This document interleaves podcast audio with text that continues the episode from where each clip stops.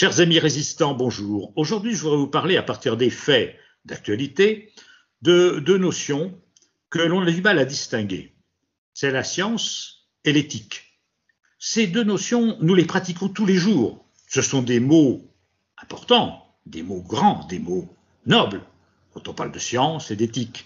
Mais vous en faites tous les jours. Tous les jours, vous faites de la science, de l'éthique et je voudrais vous démontrer les différences qu'il y a et en même temps les imbrications qui peuvent se rencontrer dans ces deux aspects de notre réflexion qui nous permettent de nous déterminer pour ou contre la chasse, mais aussi pour ou contre la peine de mort, pour ou contre le mariage des personnes de même sexe, etc., etc. Toutes les questions dont vous débattez tous les jours et qui font que vous optez dans votre conscience pour ceci ou pour cela. Alors, il y a trois faits en, ce moment qui occupent beaucoup l'actualité. Il y a évidemment une pandémie, euh, la Covid.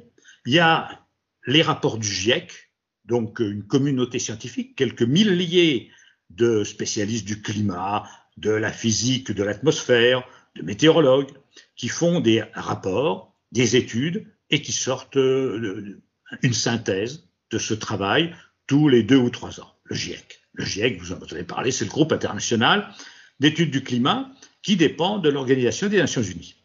Et puis, vous avez actuellement, c'est toujours la science, l'UICN, l'Union internationale pour la conservation de la nature, qui est réunie à Marseille et qui évidemment se préoccupe au niveau mondial de la sixième grande extinction d'espèces, puisqu'il y en a eu cinq avant nous dans, dans le passé, dont la dernière remontait il y a 65 millions d'années et dont des précédentes avaient lieu en 340 millions d'années, 550 millions d'années euh, avant notre ère. Euh, il y a eu, il y a eu des, des, des disparitions d'espèces, mais celle que nous vivons actuellement, elle est due à ce qu'on appelle l'anthropocène, c'est-à-dire à l'homme. C'est l'homme qui fait disparaître les espèces, euh, espèces végétales, espèces animales. Tout ça, c'est de la science. C'est de la science. Alors, quelle est la différence entre la science et l'éthique, déjà? Il y a une différence, c'est que la vérité scientifique, il y a des vérités scientifiques ne sont pas discutables. Elles ne sont pas soumises à la délibération de notre conscience. Je vais prendre un exemple. Vous apprenez tous à l'école que la somme des angles d'un triangle, ça fait 180 degrés. Vous avez tous appris le théorème de Pythagore. on n'est pas pour, on n'est pas contre le théorème de Pythagore. Vous n'êtes pas pour ou contre la somme des angles d'un triangle pas plus que vous êtes pour ou contre le fonctionnement des mitochondries dans nos cellules, pas plus que vous êtes pour ou contre les lois de la gravitation, les lois des, ondes gravitationnelles ou, du boson de Higgs. Ça, c'est de la science. On n'y peut rien. Et euh, tout être humain fait dès sa naissance une expérience scientifique que Newton a dû mettre en, en équation et en raisonnement, c'est la pesanteur. Un enfant, un bébé, tient dans sa main un objet, l'objet tombe, il pleure. Il réclame. Sa mère lui ramasse l'objet, lui redonne, tout ça. Il le laisse tomber et il pleure à nouveau. Bon, ça, c'est de la science. C'est-à-dire que c'est la loi de la pesanteur. Et puis, euh, on n'y peut rien. On ne peut pas être pour, on ne peut pas être contre. C'est comme ça. La, science, c'est comme ça.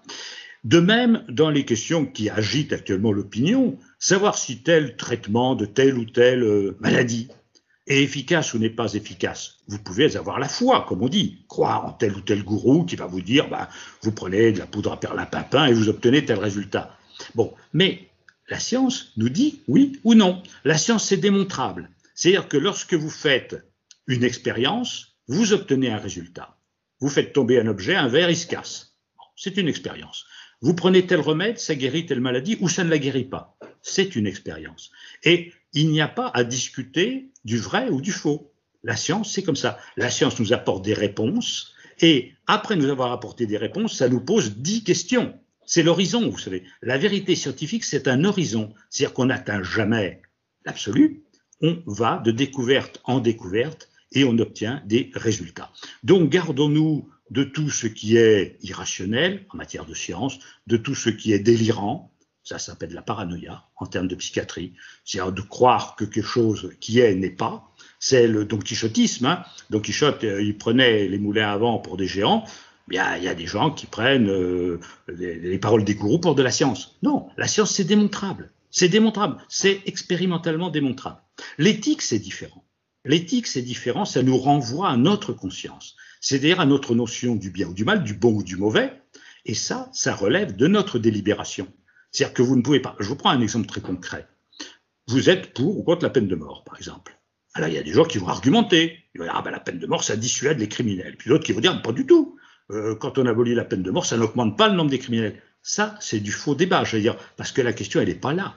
La question, elle est de savoir si la société a le droit de mettre à mort un individu ou pas. Est-ce qu'elle se met au rang des assassins ou pas? C'est une question éthique. C'est pas une question expérimentale. Vous ne pouvez pas expérimenter. De même que pour ce qui euh, nous concerne dans le combat de, la Convention vie et nature, euh, le respect de l'animal. Le respect de l'animal, est-ce que c'est de la science ou est-ce que c'est de l'éthique? Et là, justement, c'est très intéressant. Parce que la science, qu'est-ce qu'elle nous dit? La science, elle ne nous dit pas s'il faut bien ou mal traiter un animal. Elle ne nous dit pas s'il faut torturer un taureau dans une arène ou euh, tuer euh, des cerfs après les avoir poursuivis pendant cinq heures et les avoir fait mordre par les chiens. La réponse, elle n'est pas scientifique, elle n'est pas expérimentale.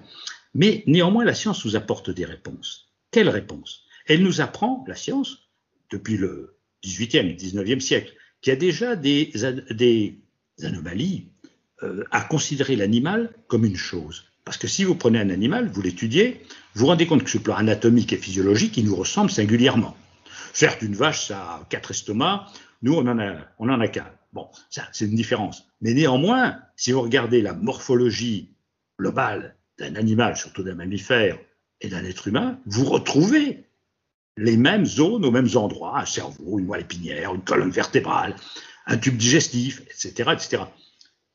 La science plus moderne, la science moléculaire, la science biologique, qu'est-ce qu'elle nous enseigne?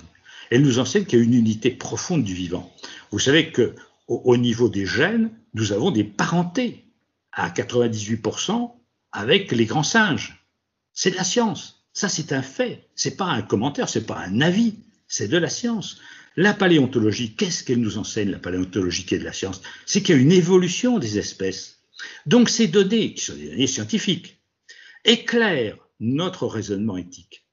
La science ne nous donne pas une réponse éthique, mais nos connaissances scientifiques nous permettent, nous, d'élaborer une éthique en disant à partir de ce que nous savons, c'est-à-dire ces similitudes, ces ressemblances, il y a une parenté profonde du vivant, et cette parenté profonde du vivant fait que euh, on peut considérer que la vie en elle-même a de la valeur parce qu'il n'y a que des êtres vivants.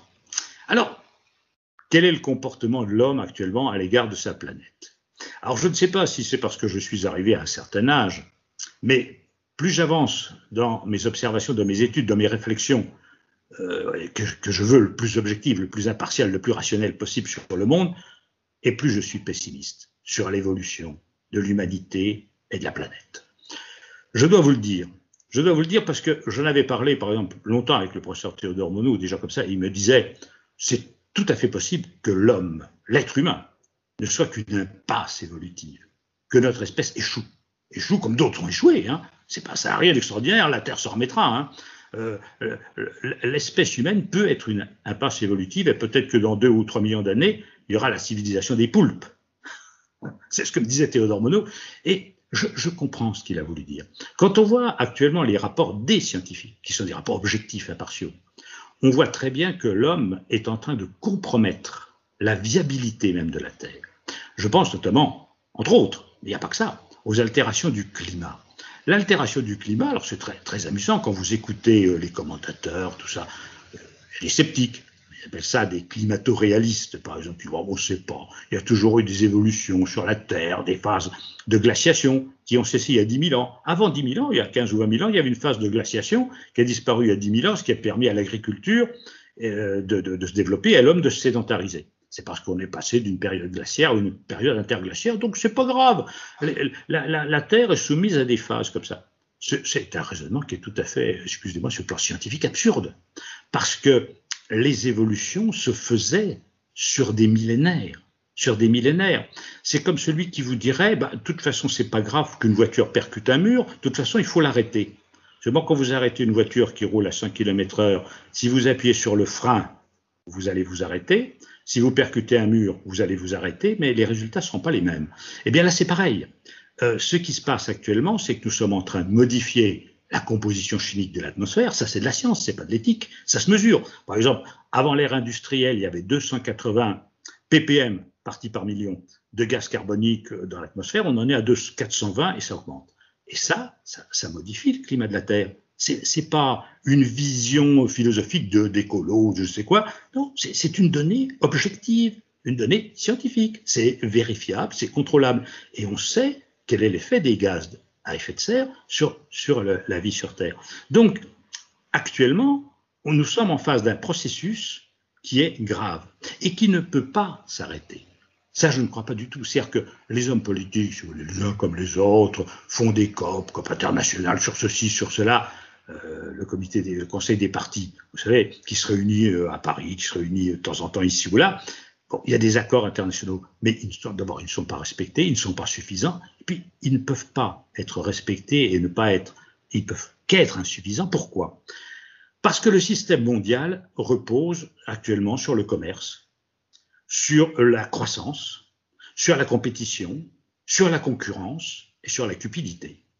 Et l'homme est intrinsèquement, et nous le sommes, nous sommes tous, je le suis, vous l'êtes, des animaux cupides. Nous ne pensons qu'à nous enrichir. Alors évidemment, si un mendiant pense à s'enrichir, c'est pas très grave.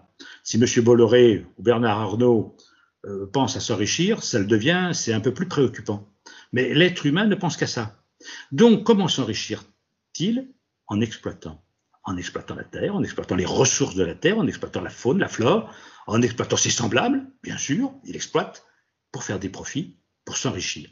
Et voulant s'enrichir, il détruit. Il détruit, il consomme de l'énergie, il consomme les ressources de la terre, et ça me paraît inéluctable. C'est en cela que je crains que Homo economicus, parce qu'il n'est pas sapiens, il n'est pas du tout sapiens, euh, l'être humain n'est pas homo sapiens, comme il s'est intitulé lui-même, il n'est pas sage, il n'est pas savant, il est economicus. L'homo economicus est son propre nuisible. Il va détruire son vaisseau spatial, il va détruire la vie sur Terre, parce que le système qui est le sien, le système économique, le, fonctionnement même du, du système globalisé, est un système pervers qui est létal à terme, il est létal. Donc, si vous voulez, moi, j'ai une vision un peu pessimiste actuellement, je pense qu'on ne peut pas s'en sortir. Et j'en arrive à la question politique, qui est la dernière que je veux traiter aujourd'hui, parce que tout ça s'enchaîne. Qu'est-ce que l'on voit? On voit des braves gens qui partout nous disent bah oui, on voudrait pas d'éoliennes chez nous, on ne voudrait pas de photovoltaïque dans les champs autour de chez nous, c'est pas bien pour notre maison, c'est pas bien pour nous, on voudrait pas de déviation routière, tout ça. Puis on voit des élus qui, eux, continuent. Ils continuent comme par le passé. Il n'y a pas de moratoire sur les routes en France. On continue à faire des routes, on continue à, bétonner, on continue à asphalter, à artificialiser la terre. On continue comme par le passé. On ne tient aucun compte des données scientifiques. Et les gens, frappés du syndrome de Stockholm, otages qui aiment leurs agresseurs, votent pour ces gens-là. Voilà. Ils votent pour ces gens-là. Mais quand vous voyez les programmes de certains candidats, je me dis parfois, il ne devrait pas y avoir 2% de Français qui votent pour eux, pas 2%. Euh, je pense à, ces gens qui, par exemple, veulent détruire tous les statuts sociaux, tous, tous, en disant évidemment on va jouer sur la jalousie des uns et des autres, on va détruire tel statut social en disant, bah voyez, votre voisin il est privilégié, lui il a sa retraite à 58 ans, vous l'avez à 62, donc on va mettre la vôtre à 65, mais on va mettre la sienne aussi à 65. Alors vous êtes content, hein, parce que vous voyez, on, va, on va réduire l'écart avec votre voisin. Ça, c'est jouer sur la politique du ressentiment, c'est ce qui se passe actuellement. Et, ces gens-là qui dirigent le monde, en fait, sont des gens pervers, qui servent les intérêts économiques, qui servent le commerce, qui servent la spéculation, la finance, le, profit euh, au détriment du peuple, au détriment des citoyens, au détriment de la terre, au détriment de la faune, de la flore, des animaux, du vivant, parce qu'ils ont besoin d'exploiter. Ce sont des exploitants? Non, ce sont des exploiteurs. Ce sont des exploiteurs et les gens votent pour ces gens-là.